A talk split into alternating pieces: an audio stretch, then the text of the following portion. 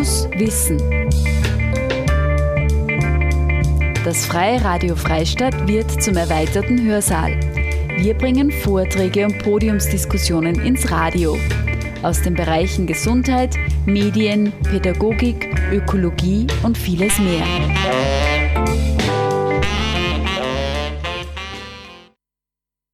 Jeder, jede kann und soll einen Beitrag zur Gesundheit leisten, zur eigenen. Abwechslungsreiche Ernährung, regelmäßige Bewegung und sportliche Aktivitäten, der sinnvolle Umgang mit der Sonne und natürlich ein rauchfreies Leben, aktiv wie passiv. Magister Peter Flink von der Krebshilfe Oberösterreich plädierte in einem Vortrag am 4. Februar 2021 aber auch dafür, regelmäßig zur Vorsorgeuntersuchung zu gehen, um eine mögliche Tumorerkrankung frühzeitig zu entdecken. Der Vortrag mit dem Titel Krebs, was kümmert's mich? Infos zu Vorsorge und Früherkennung fand im Rahmen einer Web Call Vortragsreihe der Krebshilfe Oberösterreich statt. In diesem Online-Vortrag erfahren Sie alles rund um die Krebserkrankung, die Entstehung und Verbreitung, die aktuellen Behandlungen sowie alle wichtigen Vorsorge- und Früherkennungsmaßnahmen. In dem Sinn sage ich noch einmal Grüß Gott, es freut mich sehr, dass Sie einfach zu dem heutigen Vortrag dabei sind. Normalerweise ist es so, dass dieser Vortrag äh, face-to-face -face stattfindet, auch bei uns an der Beratungsstelle oder halt, wo in Oberösterreich einfach halt hier dann die äh, Einladung für diesen Vortrag erfolgt. Äh, es geht um das Thema Krebsvorsorge. Ich habe es mit diesem bisschen provokanten Titel definiert, Krebs, was kümmert's mich? Weil viele Leute eigentlich im Leben äh, sich keine, sozusagen, ja, keine Nähe zu dieser Krankheit irgendwie herholen, so bis auf einmal äh, es dann wirklich äh, die Krankheit da ist. Auch. Und äh, gleichzeitig ist es aber auch wichtig, und das sind die entscheidenden Punkte, dass Vorsorge und Früherkennung einfach von Bedeutung ist.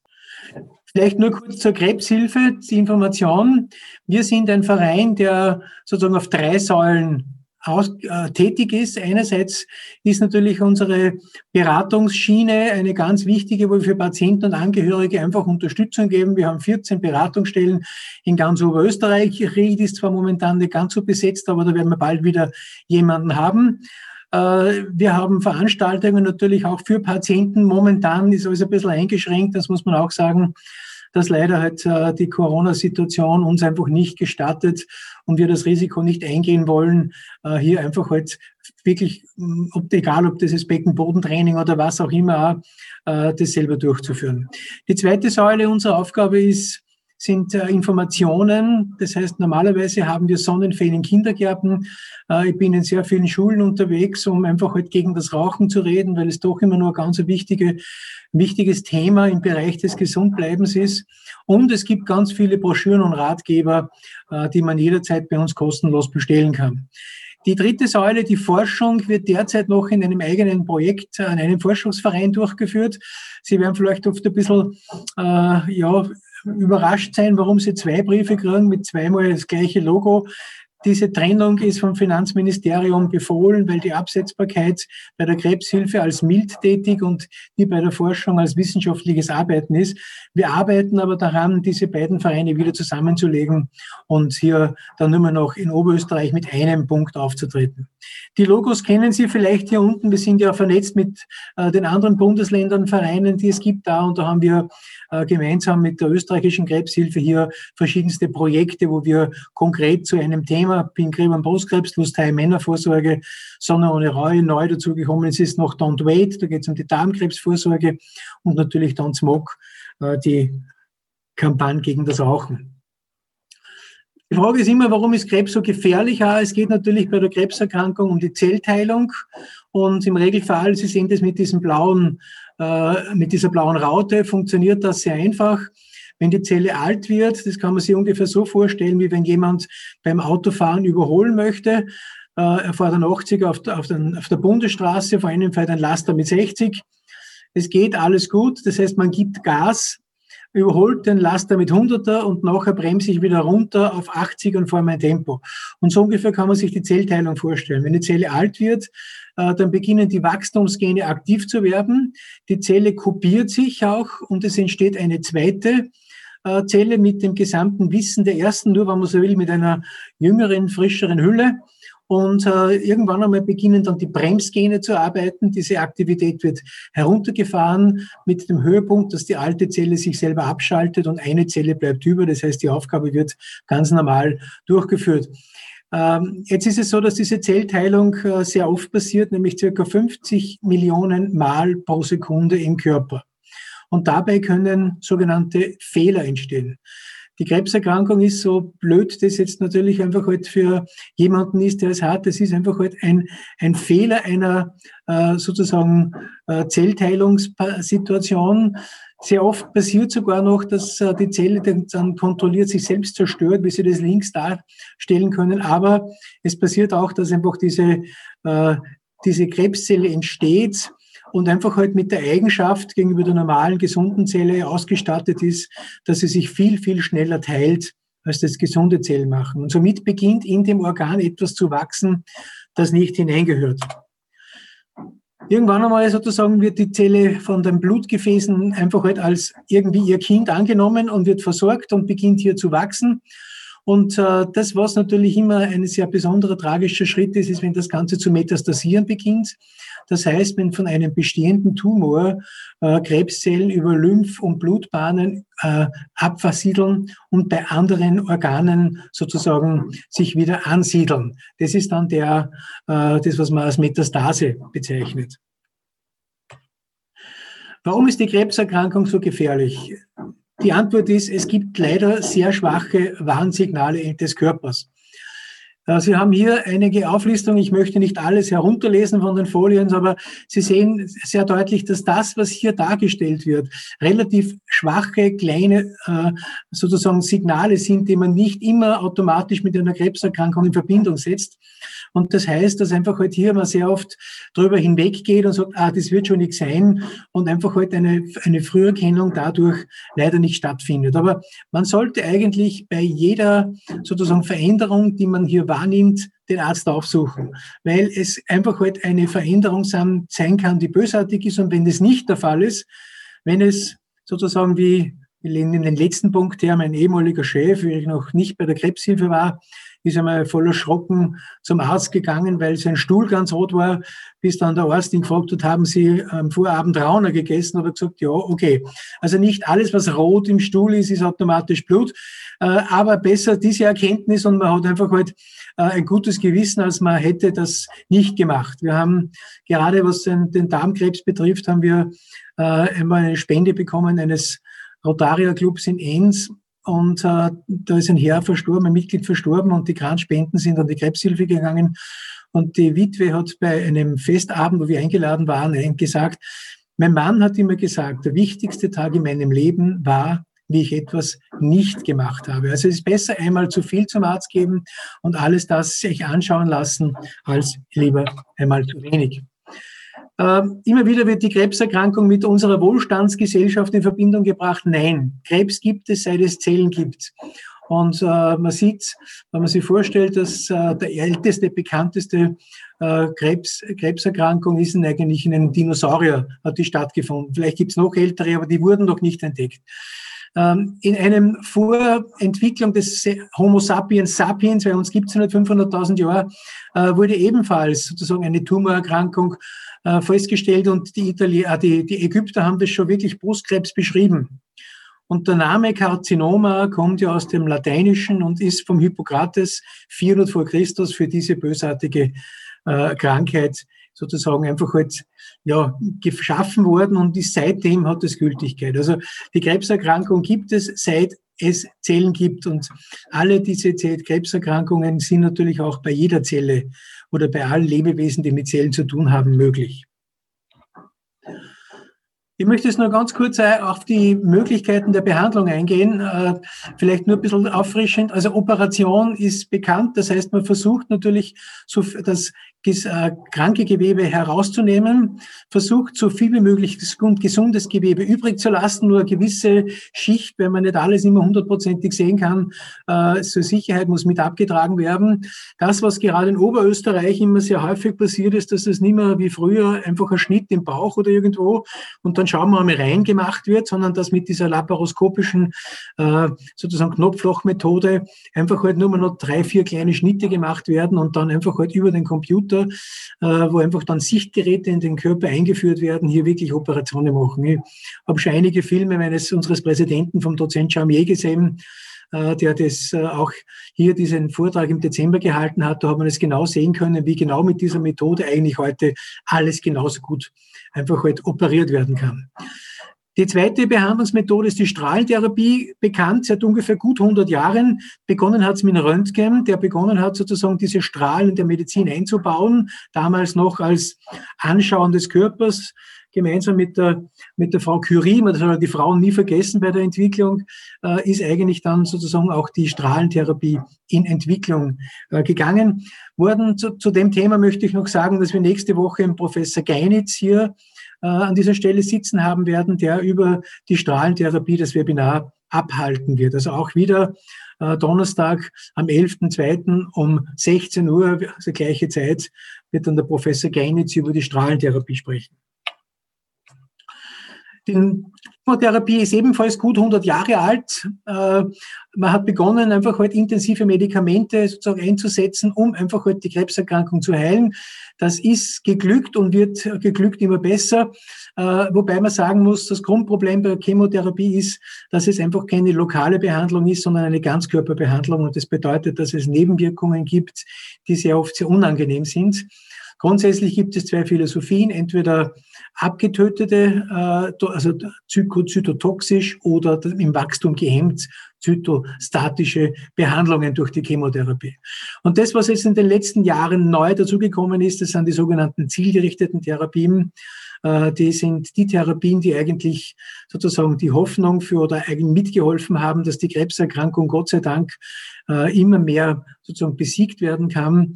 Da geht es einerseits um die, äh, dass man versucht, die Krebszellen gezielt zu erreichen, also nicht mehr den ganzen Körper zu belasten, sondern wirklich an den Tumor anzudocken über Antikörpermöglichkeiten. Und das, was der nächste Schritt ist, das heißt, dass die Immunabwehr mit der sogenannten Immuntherapie äh, wieder aktiviert wird. Und das heißt, dass eigentlich die Krebszellen durch die körpereigenen Abwehrkräfte stattfinden und somit einfach halt die Nebenwirkungen weniger sind. Natürlich gibt's Medikamente, damit das in Gang gesetzt wird. Also es ist nicht ganz ohne Medikamente und somit wird es immer auch Nebenwirkungen geben, aber viel geringer. Und das ist, glaube ich, der Weg, der äh, in den letzten Jahren hier sehr gut geholfen hat, bei auch schwierigen Situationen, Melanome, es wird immer mehr jetzt auch für die Lungenkrebserkrankungen wird es mit eingesetzt und so weiter. Und es wird wahrscheinlich in den nächsten Jahren bei vielen Krebserkrankungen genau dieser Weg sein, um rascher gesund zu werden. Wenn man von Krebstherapie spricht, dann gibt es natürlich immer verschiedene Philosophien. Äh, grundsätzlich begonnen hat alles mit der sogenannten Kurativmethode. Das heißt, man möchte den Tumor töten. Äh, der kehrt weg. Punkt. Das wurde dann adjuvant meistens gegeben. Das heißt, nach einer Operation hat man geschaut, dass man äh, Mikrometastasen, Tumorreste einfach mit diesen starken Medikamenten einfach vernichten kann und äh, hier äh, sozusagen tumorfrei werden kann. Was dann dazugekommen ist, die sogenannte Neoadjuvante. Das heißt, dass man vor einer Operation äh, versucht, eine Bestrahlung zu geben oder auch eine Chemotherapie zu geben. Wenn man Organe erhalten möchte, zum Beispiel Brust erhalten, dann kann das nicht nachher gemacht werden, weil dann funktioniert das nicht mehr. Und das, was in den letzten Jahren ganz neu dazugekommen ist, sogenannte Palliativbehandlung. Das heißt, im Gegensatz zu Kurativ geht es bei der Palliativ nur mehr noch darum, dass man versucht, äh, zwar eine Tumorrückbildung zu schaffen, ein längeres Überleben zu schaffen, aber nicht einen Tumorzerstörung und somit einfach eine höhere Lebensqualität zu erreichen. Das hängt immer ab sozusagen von der Situation des Lebens ab, von der Gesamtkörpersituation. Also da geht es nicht nur ums Alter, sondern da geht es auch um gewisse Vorerkrankungen, äh, wie das Ganze dann einfach halt hier entschieden wird. Grundsätzlich, die Krebshilfe steht komplementär ja, alternativ nein. Also das heißt, es ist so, dass es wir auf der nachgewiesenen Seite der Medizin stehen. Äh, das kann sein, dass vielleicht irgendwann einmal man auf neue Erkenntnisse draufkommt und dann diese einsetzt da, aber solange das nicht bewiesen ist, sollte man auf keinen auf kein dünnes Eis gehen, möchte ich es damit sagen, weil das kann sein, dass das nicht hält. Äh, die Statistik Austria hat die aktuellen Zahlen derzeit wieder äh, zum Weltkrebstag, der heute stattfindet, ist äh, bekannt gegeben. Also man sieht, es ist wieder die Prostatakrebserkrankung die häufigste, gefolgt von der Brustkrebserkrankung, Lungenkrebserkrankung und der Darm. Wenn man jetzt sieht, die blauen Balken sind die Neuerkrankungen und die rosa Balken, die roten Balken sind die Todesfälle. Da sieht man deutlich, dass Gott sei Dank zwar die äh, die Todesfälle einfach halt relativ sich im Rahmen halten, mit ab, mit einer Ausnahme mit der Lunge. Diese äh, zweite Zeile, die Sie hier sehen mit N-Doppelpunkt, T-Doppelpunkt, ich habe mir heute die Mühe gemacht und ein bisschen einmal geschaut, wie entwickeln sich eigentlich die Tumorerkrankungen in den letzten Jahren. Und da muss man sagen, dass bei der Prostatakrebserkrankung seit 2009 bis 2018, also in den letzten zehn Jahren, es zwar einen Plus von 16 Prozent gegeben hat. Also das heißt, es sind mehr geworden. Warum? Liegt hauptsächlich am Alter. Die Prostatakrebserkrankung äh, ist eine Alterserkrankung. Früher ist man halt, so brutal das klingt, oft früher gestorben, bevor eine Tumorerkrankung ausbrechen konnte.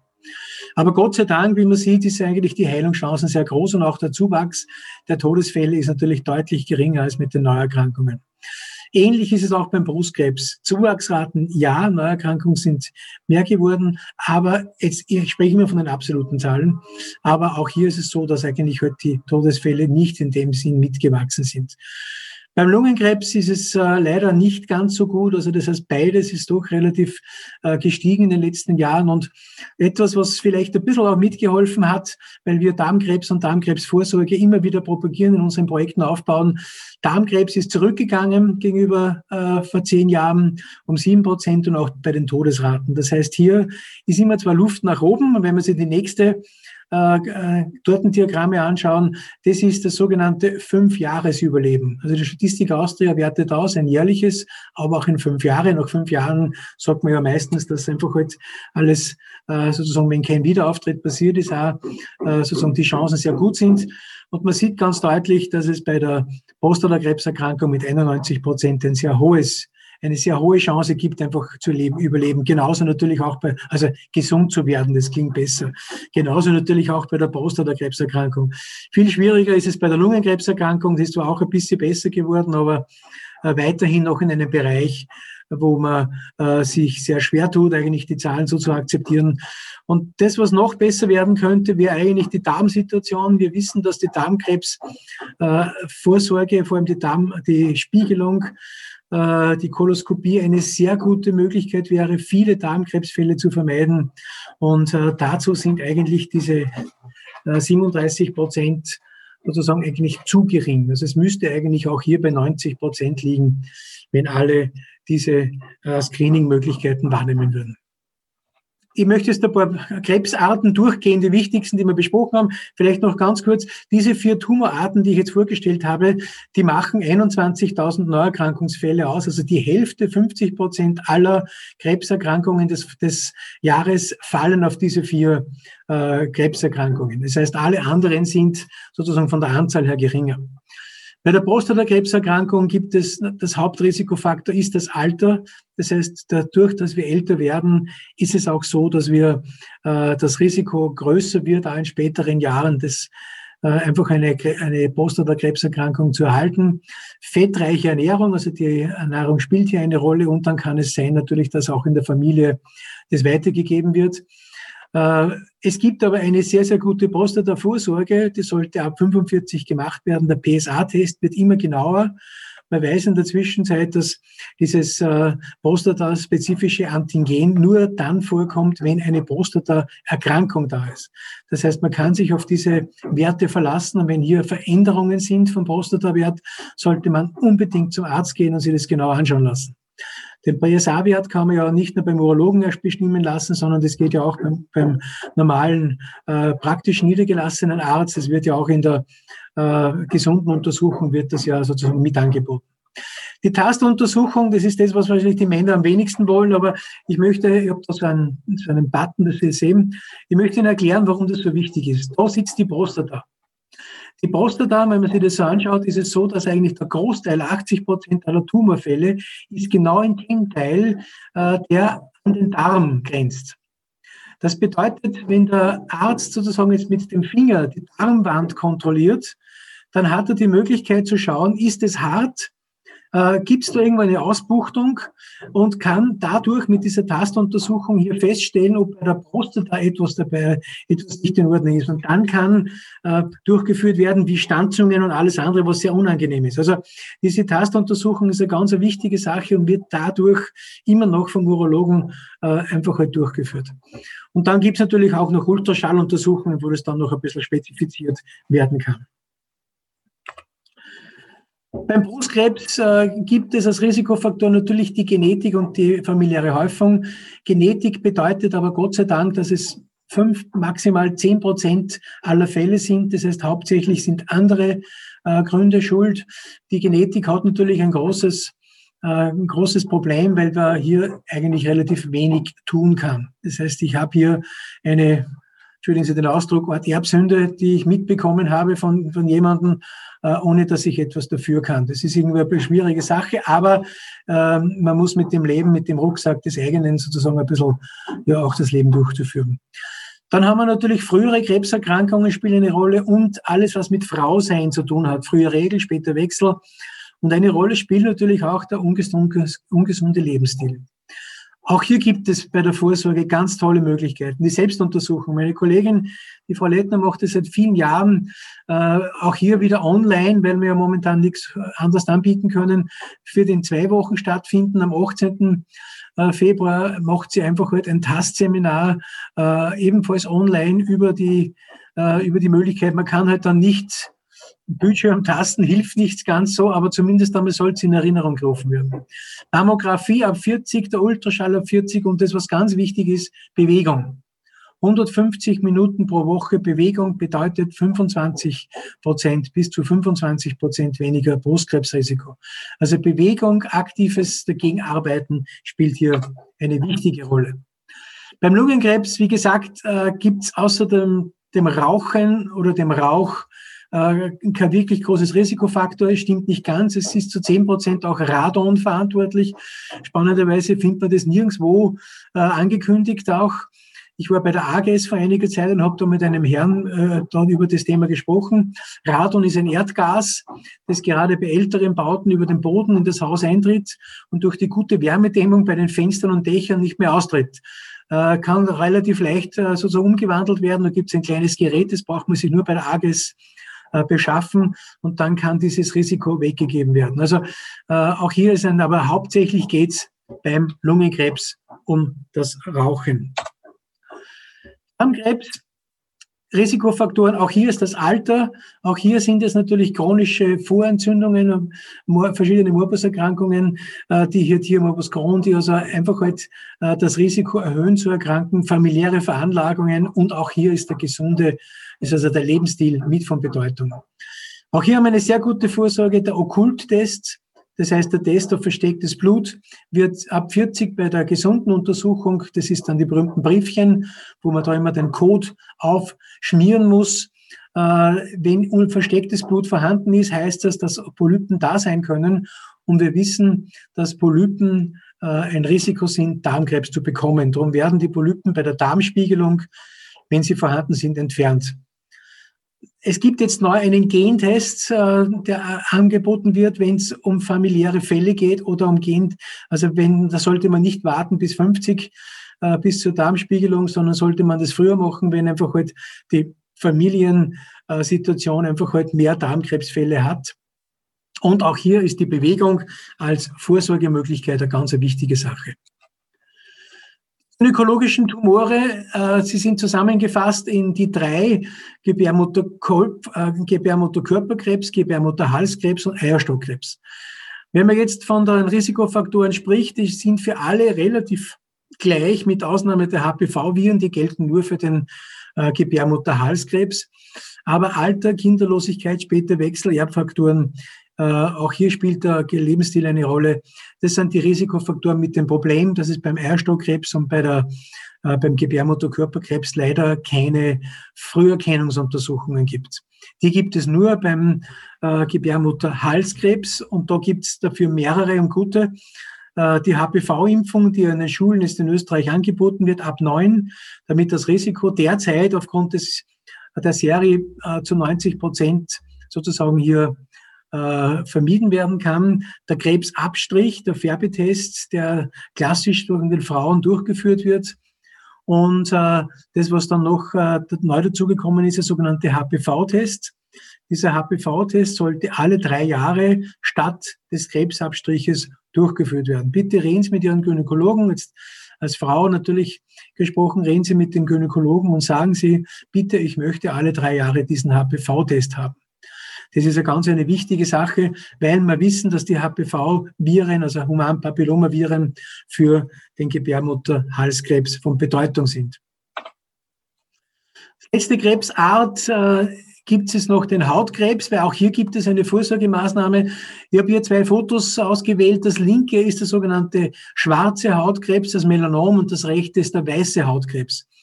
Der schwarze Hautkrebs ist derjenige, der, wenn man von Hautkrebs spricht, eigentlich halt sofort einschreibt. Warum? Weil bei dem Hautkrebs die Metastasierung sehr rasch passiert. Also das heißt, es wächst nicht an der Oberfläche, sondern es wächst sehr rasch in die Haut hinein und dann werden die Krebszellen über Lymph- und Blutbahnen wieder zu anderen Organen geleitet. Gründe sind natürlich die Sonnenbestrahlung, keine Sonnenbrände und beim weißen Hautkrebs ist das Alter.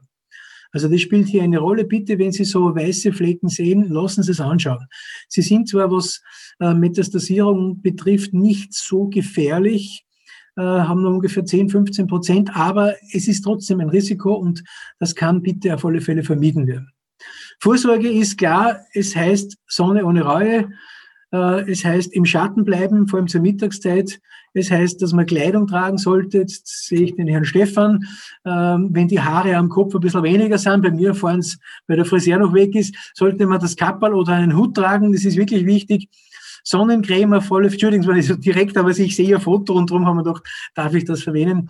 Äh, Sonnencreme äh, sollte unbedingt verwendet werden. Auch äh, nicht meiner, ich bin eh schon braun, das hilft nichts. Wir werden da noch gleich dazukommen, später, was braun werden bedeutet.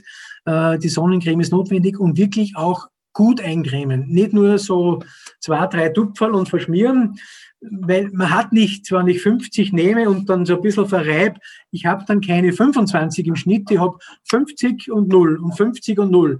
Also es ist nicht so, dass das sozusagen sich alles auf ein Mittelmaß konzentriert. Und dann gehen Sie zum Arzt. Ich weiß, es ist immer so super, wenn die Krebshilfe sagt, gehen Sie zur Vorsorgeuntersuchung und dann mache ich mir einen Termin beim, beim Dermatologen aus und heißt, ja, kommen Sie in ein Dreivierteljahr.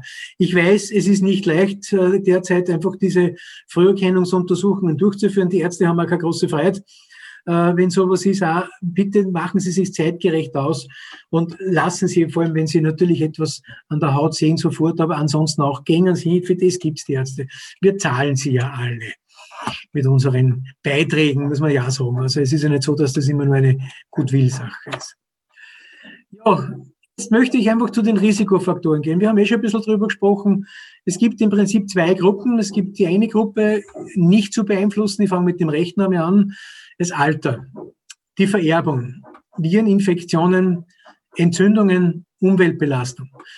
Äh, natürlich kann man sich über alles das ein bisschen aufregen oder ärgern, wie auch immer, aber ich glaube, es ist viel, viel besser, nicht sich mit dem, was nicht zu beeinflussen ist, zu beschäftigen, sondern eigentlich das Augenmerk auf diesen Teil zu richten. Das, was ich tun kann, soll ich tun. Das, was ich nicht tun kann, muss ich einfach akzeptieren, dass es passiert. Und da haben wir eh wieder die berühmten Punkte. Es geht um Rauch, es geht um Bewegung, es geht um Ernährung, es geht um die Sonnenstrahlen und es geht um die HPV-Impfung, die einfach als wichtige Ergänzung äh, zur Vorsorge dazukommt. Wie schon erwähnt, 150 Minuten pro Woche moderat. Moderat heißt, so wie die beiden jungen, fashion Damen da äh, auf dem Bild, man sollte noch reden können. Das ist der Grund, warum ich nicht mehr laufe, weil wenn ich einmal laufen anfange, äh, dann mit meiner Frau haben wir es ein paar Mal versucht. Das war für sie sehr gut, weil ich habe nichts gesagt und sie haben alles mitteilen können. Auch. Äh, es sollte so sein, dass man noch reden kann. Es sollte keine Belastung sein, es sollte Spaß machen. Weil alles, was ich gern tue, ist gut. Und wir haben zwar jetzt eine schwierige Zeit, man kann jetzt nicht in kein Fitnessstudio gehen oder man kann nicht zu einer, wie es meine Schwiegerleute gemacht haben, die sind immer da zu einem, zu einem Kieser, also ich kann eh Namen sagen, zur Gymnastik gegangen, das geht alles nicht, aber man kann vieles zu Hause machen. Das ist der Vorteil vom Internet, dass wir Gott sei Dank jetzt alle miteinander haben. Wir können heute über das Thema reden, auf der einen Seite, aber Sie können auch sich viele Videos runterladen. Meine Frau macht seit Jahren Yoga äh, sie geht nirgendwo hin, sondern sie macht es eigentlich heute über, äh, über online. Das ist, gibt genug kostenlose Angebote, das man durchführen kann. Aber alles, was draußen zu tun ist, kann nicht ersetzt werden und sollte draußen gemacht werden. Bitte bewegen Sie sich. Das ist eine ganz wichtige Sache und ich, ich habe äh, immer, immer sehe ich dann einen ehemaligen Präsidenten, Professor Thaler vor mir, äh, denn sein Büro ist im neunten Stock und wie er noch Präsident gewesen ist, habe ich natürlich öfters Termine bei ihm gehabt und ich habe mich natürlich äh, gequält und habe natürlich gesagt, na, kein Lift, auch wenn es mir schwerfällt. Aber Bewegung kann man nicht nur reden, das muss man selber tun. Und äh, jetzt, wenn ich mir vorgestellt habe, dass er sehr oft die Stockwerke meistens immer ohne Lift und wahrscheinlich viel öfter als er sich zurückgelegt hat, das ist etwas, was man wirklich tun sollte. Stiegen, steigen statt Lift fahren. Alltagsbewegung gehört eingebaut.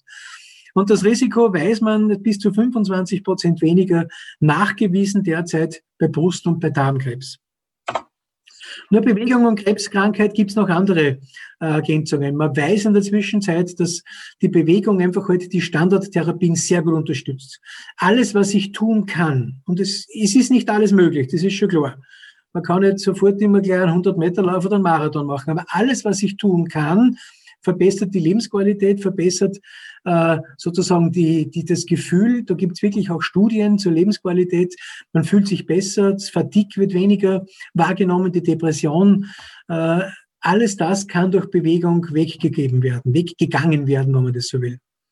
Und dann gibt es noch einen neuen Zugang.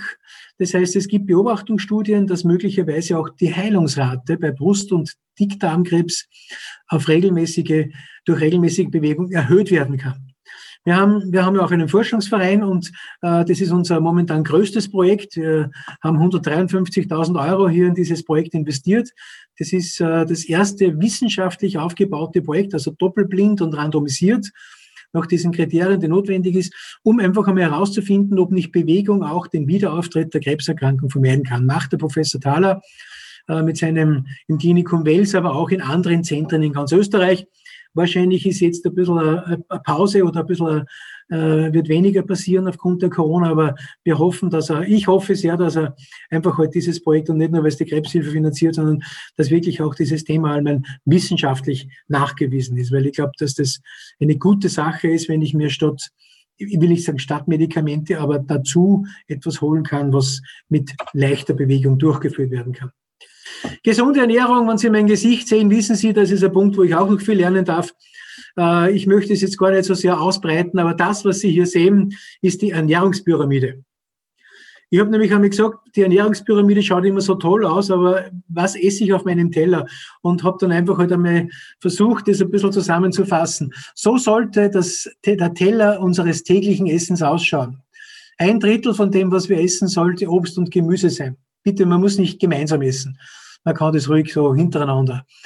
Äh, ein Viertel sollten Kohlenhydrate sein. Da ist natürlich ganz, ganz klar, da geht es um Vollwert und alles, was hier möglich ist, ist besser als äh, das Normale. Das hat Vorteile, das ist für die Gesundheit besser. Ein Viertel sollte äh, Fleisch, Fisch und Milchprodukte sein. Meine Tochter hat eine Zeit lang relativ gerne Milch getrunken, bis dann der Arzt zu ihr gesagt hat, es tut mir leid, liebe Magdalena, aber du bist kein Kalb. Also unser Magen ist nicht geschaffen, Milch als Getränk wahrzunehmen, sondern das ist ein Lebensmittel.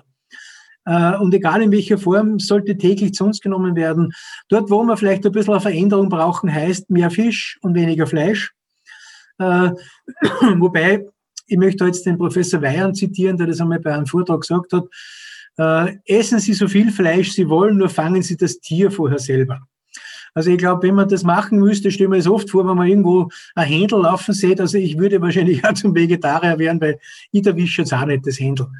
Also das ist sozusagen der Punkt da, dass man wirklich den Fleischkonsum ein bisschen herunterbringen sollte. Und Wasser, Wasser, Wasser äh, und Tee und Wasser und Wasser und Tee. Das ist sozusagen das, was man trinken sollte. Haben wir natürlich die Sonne ohne Reue. Das heißt, wir sehen hier die UV-Strahlen, die also in unser, äh, auf unsere Haut, in unsere Haut eindringen. Sie dringen durch die oberste Hornschicht ein und wir haben zwei Arten von UV-Strahlen. Es gibt einmal die UVA und die UVB-Strahlen. Die UVA-Strahlen sind langwelliger und dringen tiefer ein und die UVB sind kürzer und aktivieren diese sogenannten Pigmentzellen. Der Grund, warum wir braun werden, ist nicht, dass die Sonne unsere Haut brutzeln lässt oder bräunt, sondern aufgrund der UV-Strahlen beginnen einfach halt diese Zellen hier einen dunklen Stoff, das sogenannte Melanin, zu produzieren. Und dieses Melanin schiebt sich unter die Hornhaut. Und das ist der Grund, warum man braun ist. Man ist, wir sind nur deswegen braun. Das Problem, das wir haben, ist, dass wir natürlich unterschiedliche Hauttypen haben. Jemand, der so als keltischer Typ, also mit rötlichen Haaren, mit Sommersprossen, äh, der hat natürlich weniger Eigenschutz. Und das heißt, dass der nach zehn Minuten schon Sonnenbrand kriegen kann. Und das sollte vermieden werden. Jemand, der sozusagen einfach einen Art Mittel, Mittelmeertyp ist, also ein bisschen schon nicht ganz dunkel, aber so italienisch, spanisch, wenn man das so will, oder vielleicht äh, auf der anderen Seite des Mittelmeers, die haben natürlich mehr Eigenschutzzeit und die können länger in der Sonne bleiben. Also es ist natürlich für alle diejenigen, die hellhäutig sind, äh, die blond sind, die rothaarig sind, ist es ganz, ganz wichtig, ja nicht das Eincremen zu vernachlässigen. Weil hier kann das oft nicht mehr äh, verändert werden. Ich möchte jetzt nur ein Foto zeigen, sozusagen zu dem Thema Rauchen. Äh, das, was Sie hier sehen, ist ein Nichtraucher und eine Raucherlunge. Ich glaube, das Bild sagt tausend Worte und da geht es jetzt nur um das Teer. Also da sind noch gar keine anderen Inhaltsstoffe, die man da sehen kann. Es geht nur darum, dass man sich durch die Zigarette ganz, ganz viel Gift in den Körper hereinholt. Und äh, es ist klar, dass dieses Gift irgendetwas im Körper mit uns macht. Und ich glaube, es ist eine wichtige Sache, äh, dass man einfach halt zu dem Thema geht. Und man, man muss ja auch wirklicherweise sagen, es gibt ja auch schon Studien oder es gibt auch schon Hinweise, dass auch bei der jetzigen Corona-Situation, weil es ist ja eine Lungenerkrankung, da das natürlich für äh, mit dem Rauchen einfach halt auch nicht unbedingt sehr gut zusammenpasst. Ich möchte jetzt noch kurz auf diese äh, HPV-Impfung eingehen.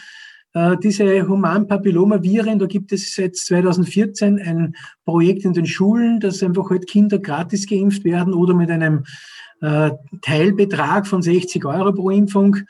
Äh, die Idee ist dahinter, dass eigentlich halt sehr bald dieser Schutz gegeben wird. Wir haben momentan einen 90-prozentigen Schutz beim Gebärmutterhalskrebs durch diese Impfung. Aber es geht nicht nur darum, es geht auch um einen Rachenkrebs. Wir haben vor kurzem unseren Vizepräsidenten da für einen Montagstipp äh, gehabt, den Herrn äh, Professor Burjan, der auch gesagt hat, also zwei Themen kann ich Ihnen anbieten. Natürlich jetzt einmal äh, alles, was mit, mit Kehlkopf zu tun hat, aber natürlich auch über HPV, weil das spielt eine ganz, ganz große Rolle auch bei all diesen Erkrankungen. Ähm, ab dem 15. Geburtstag muss man dann schon ein bisschen mehr in die Tasche greifen. Ich bin in sehr vielen Schulen und ich sage dann immer zu den jungen Damen, wenn wir da einen Oberstufenvortrag haben äh, zu diesem Thema, äh, bitte heuer einmal kein neues Smartphone, kostet auch ungefähr 500, 600 Euro. Heuer einmal bitte eine HPV-Impfung zu Weihnachten oder zum Geburtstag schenken lassen. Äh, ich weiß nicht, ob sie es dann machen würden. Ich habe meiner Tochter das geschenkt. Sie hat momentan geschaut, bis unter dem Christbaum auf einmal einen Gutschein für HPV-Impfung äh, bekommen hat. Aber Gott sei Dank, sie hat es dann durchgeführt. Und dann geht es natürlich immer noch um die sogenannte Früherkennung zusammengefasst. Es, es ist wichtig, denn regelmäßige Hautselbstbeobachtung und der ehrliche Hautarztbesuch, Hautarztbesuch. Es ist wirklich wichtig, diesen Okkulttest durchzuführen, den Briefchentest. Es ist die Darmspiegelung. Und die Darmspiegelung, wir wissen ganz genau, das Problem ist nicht die Spiegelung selber, da lässt man sich ein Spritzel geben und weiß nicht, was passiert. Ich wusste beim ersten Mal, wie ich es gemacht habe, nachher nicht, wer mich angezogen hat, äh, weil ich mit Gewand, ohne Gewand eingegangen bin in diesen Operationssaal und mit dem Gewand bin ich wieder aufgewacht. Äh, man ist es ein bisschen nicht ganz so bei sich, aber es geht um dieses Getränk das man vorher trinken muss. Und ich bin wirklich einer, der das ganz gezielt macht. Und trotzdem hat mir der Arzt den Arztbrief reingeschrieben, der Darm war nicht sauber, obwohl ich meine braven vier Liter äh, gemacht habe. Also es ist nicht einfach, alles das wieder rauszubekommen, aber man muss es so sehen, wenn was drinnen ist, dann können nicht alle äh, Punkte wirklich ganz genau angeschaut werden. Und das ist der Grund, warum einfach der saubere Darm hier eine Notwendigkeit ist. Für die Frauen gilt dann noch dazu natürlich die Selbstuntersuchung der Brust, dass wir äh, bei uns ja anbieten, dass man das richtig lernt. Geht auf den Dozent Schrenk zurück, der das einfach initiiert hat bei uns als Präsident. Krebsabstrich und HPV-Test und das Mammographie-Screening. Bei den Herren geht es natürlich noch einmal um die Selbstuntersuchung der Hoden. Äh, das ist immer sehr spannend, wenn ich in den Schulen darüber rede, weil der Hodenkrebs hat seine, seinen Höhepunkt für 35, bei 35 circa. Also das ist eine, eine Erkrankung des jungen Mannes. Und wenn, das, wenn ich dann mit sozusagen wie bei der Brust haben wir auch Hodentastmodelle, wenn ich dann mit denen das hinhalte, dann sind sie immer sehr vorsichtig und wissen eigentlich nicht recht, wie sie umgehen soll. Und wenn man es dann fragt, sagen sie, naja, bei der Stellung hat das der Arzt dort einmal gemacht, aber sonst noch niemand. Also es ist wichtig, dass das genauso wie die Brustvorsorge auch für die Jugend, für die jungen Herren eingehen, durchgeführt werden sollte oder ins Bewusstsein eindringen sollte. Ja, und die Prostatavorsorge haben wir eh schon besprochen. Abschließend oder zum Schluss kommend möchte ich jetzt noch mit ein paar Krebsmythen aufräumen, die man immer wieder hört. Also erstens haben wir Mythos 1, Krebs sich anstrecken. Nein. Ich hatte einmal ein Telefonat mit einer Dame, äh, die gesagt hat, ja, meine Kollegin hat Krebs und was soll ich denn machen? Äh, ich möchte ihr helfen, aber übrigens kann ich noch das gleiche Telefon benutzen. Also es gibt überhaupt keinen, keinen Hinweis, dass man äh, mit einer Krebserkrankung sozusagen irgendjemanden anstecken kann. Überhaupt nicht. Also bitte knudeln, knudeln, knudeln. Das ist immer ganz eine wichtige Sache. Im Alter wächst der Krebs fast nicht mehr. Nein, wenn dieser Mechanismus äh, einer Krebszelle zu sich zu teilen begonnen hat, dann, dann teilt er sich. Das kann man nicht sagen, dass das einfach weniger. Oder es gibt natürlich Tumore, die im Alter eher kommen, als das einfach halt, gerade mein Prostata haben wir schon besprochen, äh, als das andere. Aber wenn es einmal dieses gestartet wird, dann, dann läuft dieses System. Ja, der Klassiker, Handystrahlung kann Krebs verursachen. Ich habe mir das heute rausgesucht, die neuen Zahlen, nur dass Sie etwas für Österreich wissen. Wir hatten 1999 in Österreich 664 Neuerkrankungen an Gehirntumoren. Wir hatten 2018 678. Also es gibt keinen Hinweis, dass diese Handystrahlungen oder was auch immer etwas verursachen. Ich weiß, momentan haben wir das 5G. Vieles von den Punkten kann immer erst im Nachhinein bestätigt werden. Aber im Handy war es so, man hat es nicht gewusst. Wir haben auch zu den Schülern gesagt, bitte seid vorsichtig, wir wissen nicht, ob nicht etwas kommen kann. Nur wichtig ist auch in der Wissenschaft, wenn man mal weiß, da passiert nichts, dann sollte man auch das wirklich sagen. Alles, was man so hört, Zusatz, Süßstoffe verursachen Krebs, nein. Eine Klasse, ein klassisches Mythos ist durch Operation, da haben sie eingeschnien und dann ist er erst, hat er richtig gestreut. Nein. Eine schneien hast eine schauen und hat nichts damit zu tun. Durch Deos oder was vor kurzem war wieder irgendwas mit Kopfwaschen oder was, kann Krebs entstehen. Nein, wenn ich es nicht fünf Liter am Tag davon trinke, wird mir das nicht schaden. Also überhaupt kein Thema. Und auch BHs mit Bügel erhöhen das Risiko. Da gibt es noch viele andere. Ich habe nur einige herausgesucht. Bitte vertrauen Sie keinen Mythen, vertrauen Sie keinen, der irgendwas weiß und gehört hat. Gehen Sie lieber dorthin und fragen Sie entweder den Arzt oder Sie können auch zu uns kommen. Dort können wir über all diese Punkte einfach auf alle Fälle drüber reden und, und Ihnen das irgendwie klar machen. Ich meine das wirklich mit den, mit den Händen, weil das immer wieder auch kommt, da, dazu wollte ich einmal wirklich wissen, wie schaut das aus mit den Gehirntumore? Werden die mehr seit, seit wir so viel mit Händen telefonieren? Jetzt hat sich das nicht einmal herausgestellt. Oh, in dem Sinne bin ich in meinem Vortrag jetzt fertig. Äh, möchte nur ganz kurz noch auf die nächsten Veranstaltungen hinweisen. Wie gesagt, nächsten Donnerstag ist der Professor Geinitz bei uns zu Gast um Strahlentherapie. Dann haben wir am 18.02. die Frau Lettner mit dem Thema Brustbewusst. Da geht's um, wird auch ein Film gezeigt, wie man mit dem Abtasten das richtig lernen kann. Und am äh, vierten, dritten haben wir den Herrn Primar Professor Schöffel, der wird sich einfach heute über die Tumore, Speiseröhre und Magen das durchführen. Also wir werden weiterhin nicht jeden Donnerstag, aber doch Donnerstage immer wieder Themen machen. Wir haben schon eines wieder in Planung. Da geht es darum, dass man die sogenannte äh, onkologische Nachsorge, und zwar jetzt nicht jetzt die medizinische, sondern äh, alles, was man mit, mit Salben oder mit Umwickeln und Umschläge machen kann. Da gibt es eine Spezialistin, eine Schwester dazu, die hat schon zugesagt, die wird ebenfalls im März noch bei uns sein. Wir werden also weiterhin diese, diesen Donnerstag als unseren Web Call Tag haben äh, und äh, freut uns sehr natürlich, wenn Sie mit dabei sind. Abschließend noch jetzt einmal, was ganz eine wichtige Sache ist. Bei all den Punkten sollte man natürlich das Leben nicht vergessen.